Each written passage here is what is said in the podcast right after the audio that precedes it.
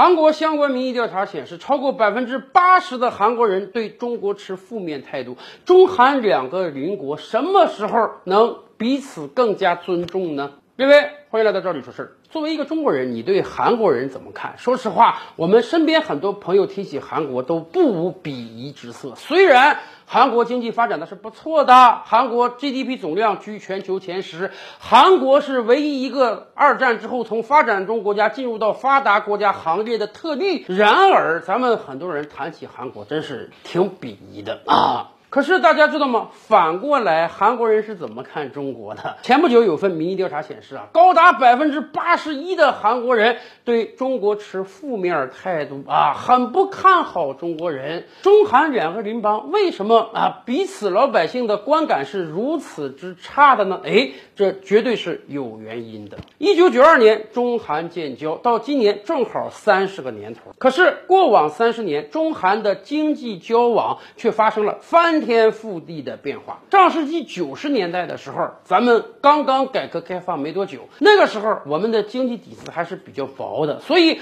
我们非常欢迎全球各国的资金来到我国建厂。我们希望港澳台同胞过来，我们也希望日本、韩国的资金过来，我们也希望北美、西欧的资金过来。韩国离我们很近，而且韩国经济相对比我们发达，所以有很多韩国企业在我国设厂。然而，到外企工作过的朋友们自己有杆秤啊！大家说，北美和西欧的企业啊，相对比较规范啊。人与人比较平等，工资给的也比较及时到位。然而，日本企业呢等级比较森严，但是好歹也把你当人看。最差的恐怕就是韩资企业，在韩资企业之中啊，人与人平等那简直是不存在的。更关键的是，过去几年有很多韩资企业遭遇到了重大经济危机之后，他们拍拍屁股跑掉了，留下了欠了贷款的厂房，留下了拖欠工资的工人。所以，很多中国人感觉到这个。韩国人做事儿真是有点不地道。当然，过往三十年，毕竟韩国经济相对很发达，所以很多中国人一开始对韩国是极为抱有好感的。尤其是韩流也盛行一时，韩国的电影、韩国的电视剧、韩国的综艺、韩国的商品是充斥我国市场的。那个时候，我们跟韩国之间的经济关系相对是比较互补的。韩国比我们先进一些，韩国的商品可以在我国市场倾销。然而，过去五年到十年，情况已经发生了巨大的变化。咱们先说韩系汽车，曾几何时，韩系汽车打着它时尚的外观，比日本车更具性价比。占领了大量的中国市场，最高峰的时候，韩系车占我国汽车销售百分之七以上的空间，这相当不容易了。要知道，世界汽车强国都能在我国分一杯羹啊！美系车、德系车、法系车、日系车，韩系车能在列强云集之中杀出一片天地来，这说明韩系车或多或少它是有一定能力的。当然，不光韩系车大行其道，韩国的电器。韩国的手机，韩国许许多多先进的科技产品在我国卖的都非常不错。然而，随着时间的推移，当我国民族工业强势崛起之后，留给韩系商品的空间是越来越小。先是三星手机的退潮。曾几何时，三星手机是包打天下的，从最贵的到最便宜的，三星通通都在售卖。然而现在，你在市场上还能轻易的找到三星手机吗？包括韩系汽车，什么现代呀、起亚呀，卖的越来越差，甚至已经把工厂卖给了我国车企。到现在，韩系汽车在我国的市场占有率只到了百分之一，跟手机差不多了。包括其他的韩系电子产品，我们也越来越难见到他们的身影了。没办法，当我国商品强势崛起之后，我们第一个打击到的就是跟我们同样具有性价比、相对而言物美价廉而历史不那么悠久的韩系商品。反过来讲呢，虽然韩系商品在我国慢慢退潮，可是我国有大量的商品正在源源不断的出口给韩国。比如说，去年一年，我们有大量的芯片卖到了韩国，这是韩国人都没想到的。而且，咱们就说泡菜这一个事儿吧，为什么很多中国人讨厌韩国人？就是因为咱们感觉到韩国人似乎有点不要脸，什么东西都是他的啊，包括他们自称为泡菜之国，但是我们酿制泡菜的历史比韩国悠久的多得多。尤其是韩国那个地方，咱们知道，虽然号称发达国家，但是呢物产非常匮乏，食品价格极其昂贵，所以这些年来，我国泡菜是大量出口给韩国的。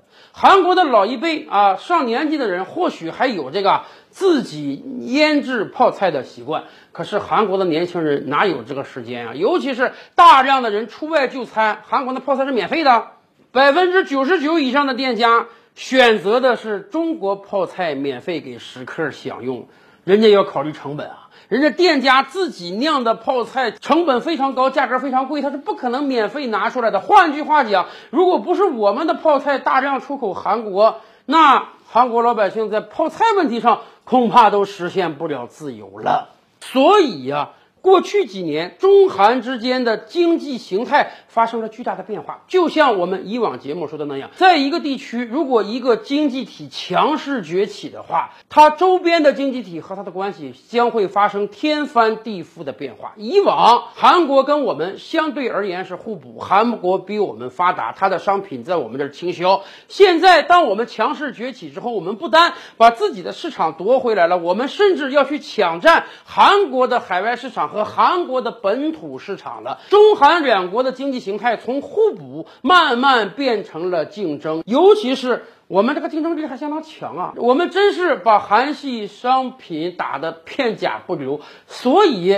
咱们经济上的强势，难怪让韩国人越来越对中国人心生恐惧。尤其是过往这些年，很多这个韩国媒体还起到了推波助澜的作用。比如说，首尔前几年经常空气污染，韩国媒体就造谣说这个污染是从中国传过去的。实际上，经过调查，韩国人早就承认污染就是他们自己产生的，以至于啊，前些日子韩国经济界有人说，未来依靠中国经济崛起而韩国大发其财的好日子。可能会不复存在了，因为中国经济强势崛起之后，我们会蚕食掉大量韩系商品的空间，这也难怪韩国人对中国人的感官越来越不好了。但是这恐怕也只是暂时的。当我们彻底成为亚洲经济乃至全球经济领头羊之后，当韩国人真正体认到没法和中国竞争之后，哎，一切反而能重新归于平常。到那个时候。韩国人仰视中国人，那自然负面感官也会大幅减少的。说起来挺有意思啊，韩国人不单对中国人持有这个负面看法，韩国人对日本人、韩国人对俄罗斯人也都是超过百分之六十、超过百分之七十的负面感官。而韩国人看谁好呢？韩国人就是特别的欣赏美国人。没办法，韩国历史上就是有这种势大主义的，谁强。他就钦佩谁。